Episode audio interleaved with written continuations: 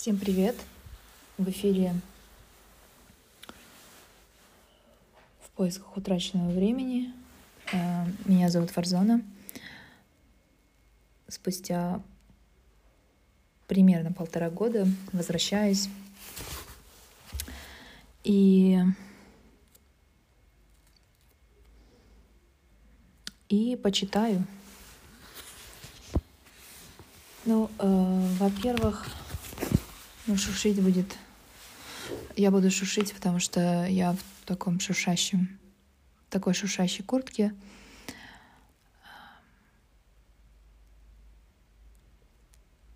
Но вспоминать поездки, наверное, нет смысла в, в том плане, что уже давно не путешествовала. Хотя в этом году с братом и сестрой поехала в Испанию, но мы провели вместе время. Это такое семейное. Обычно я рассказываю о путешествиях, в которых э, я одна. Кстати, только сейчас заметила, что когда я одна, у меня есть время подумать. Ну, подумать, увидеть что-то. А так вот я сейчас помню, э, это была крутая, на самом деле, а, вылазка а, в Испании, там примерно 13 дней, что ли, или 10 дней, я уже не помню. Но а, это была такая легкая тусовка. Да. Но я сегодня скажу о путешествии в страну книг. Я очень давно хотела возобновить э, чтение при школе великих книг, что я и сделала. Даже какими-то путями занесло меня в волшебные помощники. Я сейчас читаю и веду группы. Если кому интересно, э, мне кажется, здесь нужно оставлять данные о своей, о своем, э, своих контактах, о своих контактах, данные. Э, может, кому захочется почитать вместе в группах. А, и вообще весь смысл, наверное, прихода в ШВК — это попытаться что-то сделать иначе. Да, попытаться что-то сделать иначе, потому что то я как уже делаю — оно неэффективно в моем понимании. И я бы хотела сделать все иначе. Ну, хотя бы, скажем, ну, в настоящем тоже делаю иногда иначе. И как-то поступать по-другому. Э, своего рода альтернатива. Потому что я уже сейчас поступаю так, как могется, могу, да, и мне хотелось бы по-другому поступать. Итак, э, прежде чем приступить к лекциям Мираба Мавардашвили, э, лекции по античной философии, я здесь посмотрела, что-то э, у меня было написано, что первая лекция, я, то, что я начала первую лекцию, мне почему-то хочется не Пруста и не Мамардашвили, комментарий его к Прусту, я это называю так, Э, только сейчас. И, э, и я просто приступлю к лекции второй, э, но пока, пока поболтаю. Да, вот путешествие в страну книг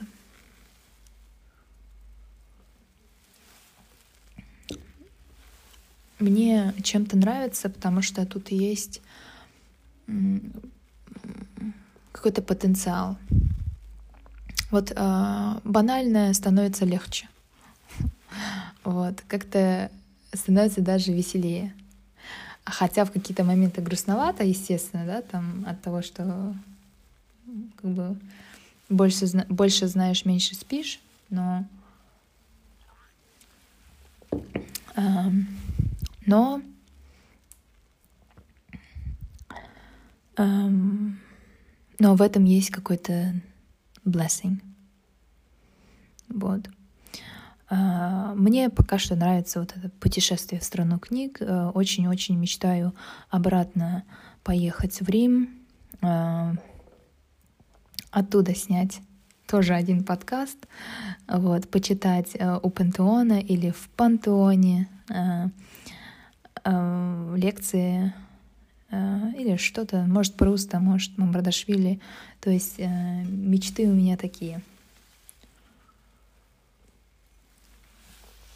Да, голодная, голодная, но мозги работают. Да, хорошо. Итак, начнем тогда.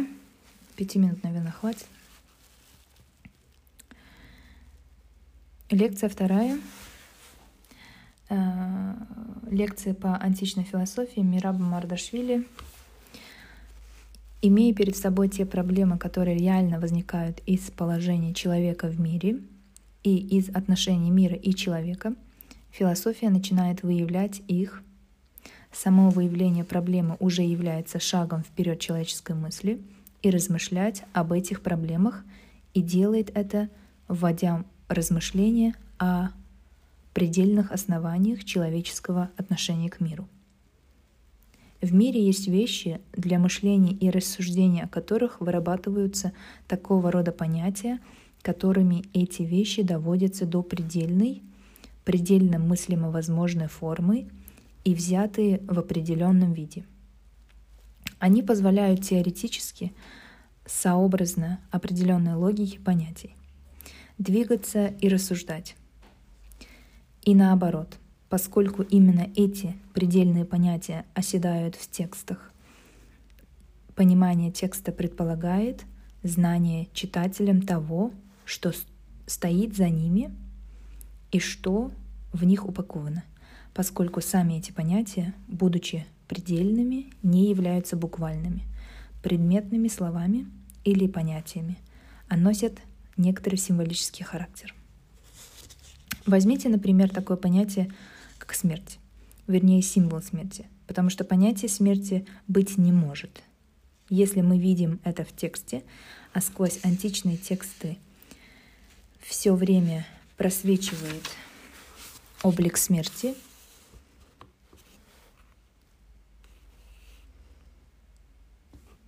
Угу.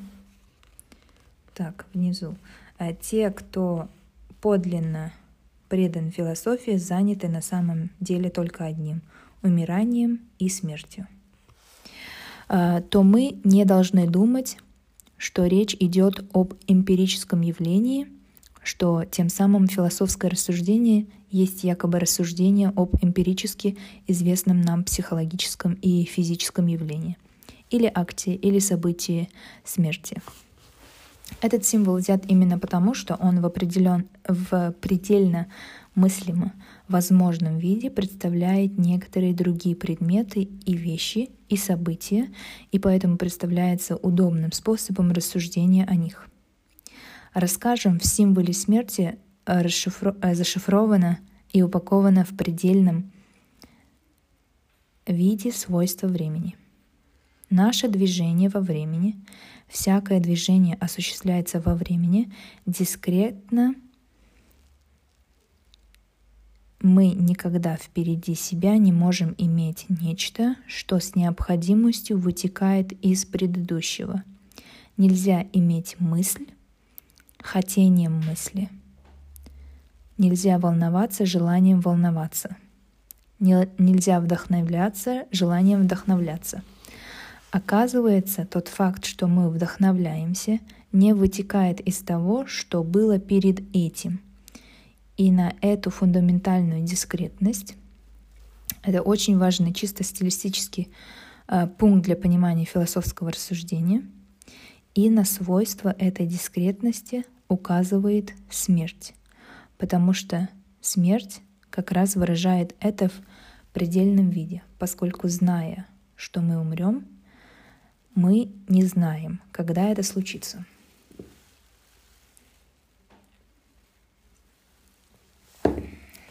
Более того, смерть завершает нашу жизнь, и только в смерти она завершена. и, выяв... и выявлен ее полный смысл. Вспомните тех братьев, которые на колеснице оказались первыми, и мать выпрашивала у Бога самую лучшую награду для них, и Бог наградил их смертью, поскольку их жизнь полностью завершена славой. А дальше неизвестно, что будет. Это завершенность и, с другой стороны, дискретность, то есть отсутствие связи предшествующего с последующим, все это лучше всего проглядывает через облик смерти. Такие понятия и являются предельными понятиями. Обозначим здесь две самые интересные вещи. Во-первых, такой, я, я бы сказал, сумасшедший сдвиг мышления, поворот глаз.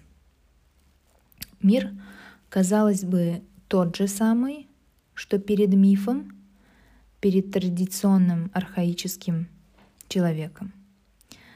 Вы можете увидеть это по материалу первых греческих философов, включая Платона. Сам язык у них полон знакомых архаическому человеку мифических, архаических образов, ассоциаций, представлений. Предметы, казалось бы, те же самые, но на них смотрят, но на них иначе смотрят. Собственно, поэтому у Платона и появляется замечательный образ которым он хочет пояснить, что такое мышление.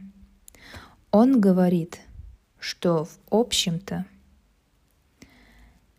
все, что мы видим, не мышление. Мышление — это когда повер... повернуты глаза души.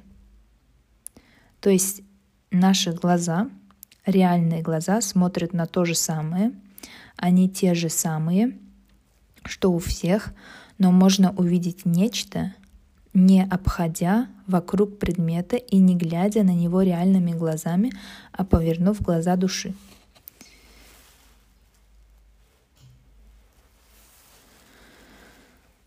Этим образом поворота глаз души греки хотят обозначить, что новое что возникло и к чему они со страстью предавались, то, что можно назвать отвлечением, э, отвлеченным мышлением, что и есть философия и из чего возникло так называемое научное мышление.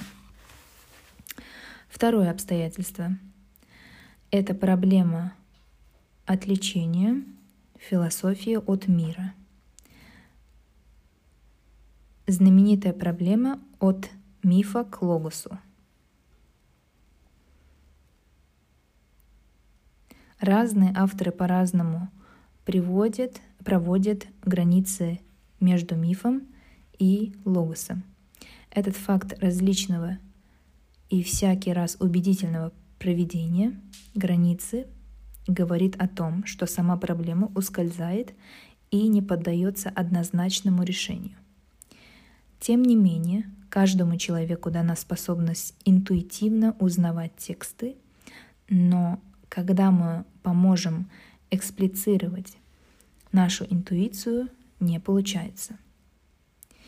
И вот через то, чего определить мы не можем, но что интуитивно понимаем или воспринимаем как философию или философское явление — проходит довольно четкая нить.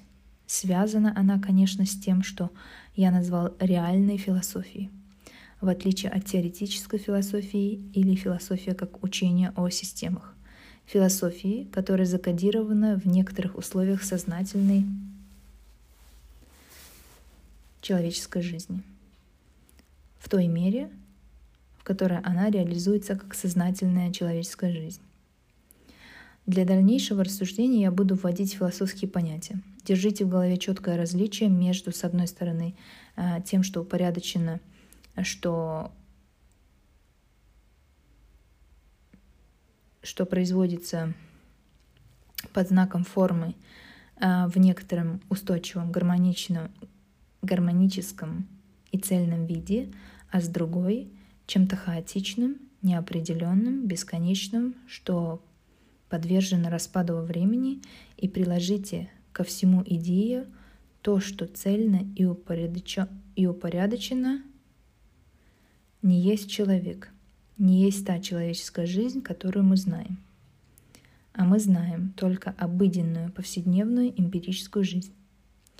Я говорил, что в основе всех философских, всех великих философий и религий лежит одна единственная мысль. Реально есть другая жизнь, более реальная, чем наша. Есть нечто другое, что тоже живет, но живет иначе, чем мы, живет более осмысленно. Это более высокая жизнь, и к ней можно прилагать слова священная – святая, жизнь в ином времени, в ином пространстве и так далее. Идея иной жизни означает, кроме всего прочего, одну забавную вещь. Откуда мы узнаем, что есть другая жизнь, спрашивают греки. Такая жизнь, в которой нет распада, в которой есть память, а память — это условие того, чтобы моменты времени соединились. И в то же время память не являлась эмпирическим свойством человека. Когда я говорю естественно, забывать, естественно забывать, помнить искусственно, я ведь имею в виду свойство некоего другого целого, в котором есть память. В, человеч... в человеке биологическом существе памяти нет — а в сознании человека, который прошел через удары кнута ритуала и мистерии, появляются мысли, несущие в себе память, преемственность связи. И возникает проблема другой жизни. Мысль об этом появляется, потому что этого может не быть. Выражусь иначе, взяв частный случай этого хода мысли – Проблема истины возникает только потому, что существует возможность заблуждения. Там, где нет возможности заблуждения, нет и проблемы истины. В более широком смысле можно сказать так. Возникает проблема особенного упорядоченного состояния, потому что человек своенравен и своеволен – и по своему поведению и своеволию может заблуждаться, творить зло.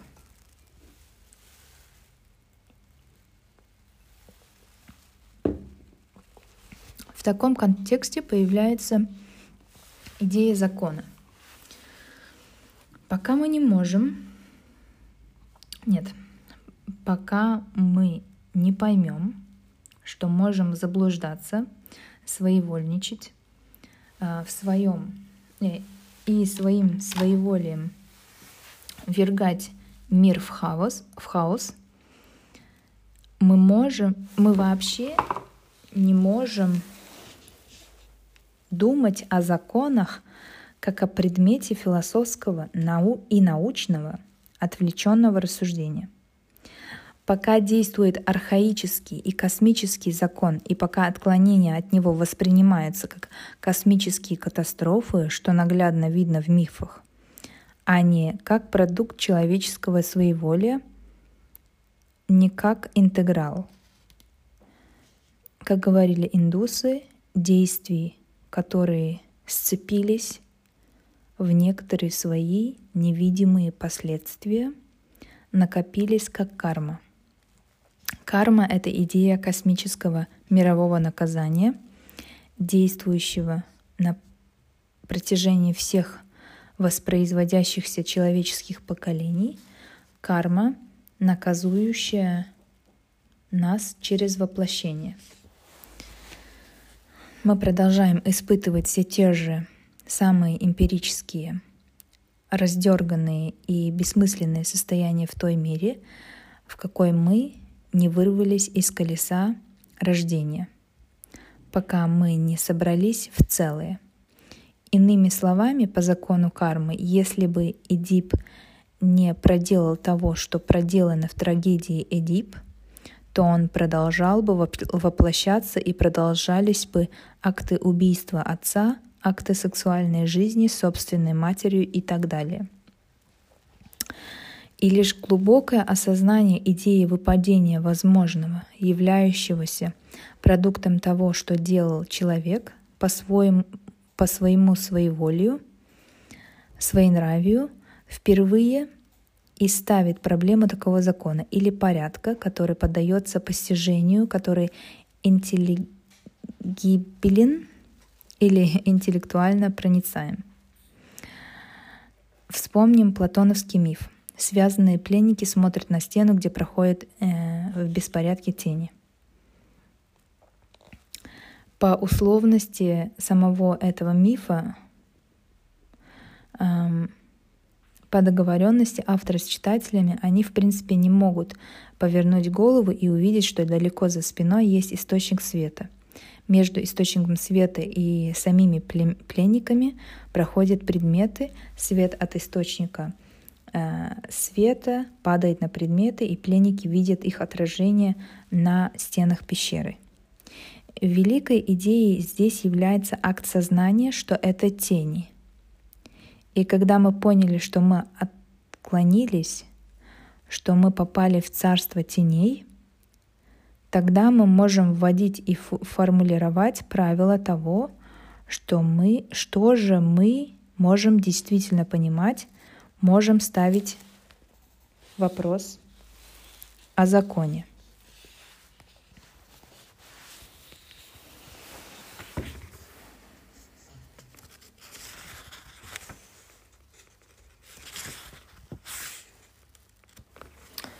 Мне кажется, вот этого хватит, потому что я вроде читаю, но понять э, смысл это очень непросто. Я вообще удивилась. Мне казалось, что раньше я понимала лучше, но сейчас я понимаю, что понимаю вообще-то не очень.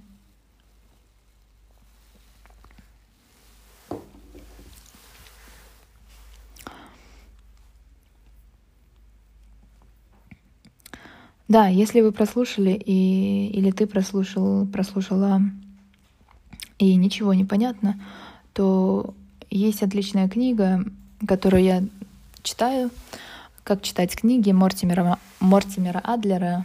А, он как раз-таки и говорит, как читать правильно книги. Мне кажется, вот эм, э, для тех, кто любит читать Мардашвили и просто, как это я полюбила — то, наверное, имеет смысл начать э, с Мортимера Адлера, чтобы потом понять, что же имел в виду Мамардашвили. Ну все, пока.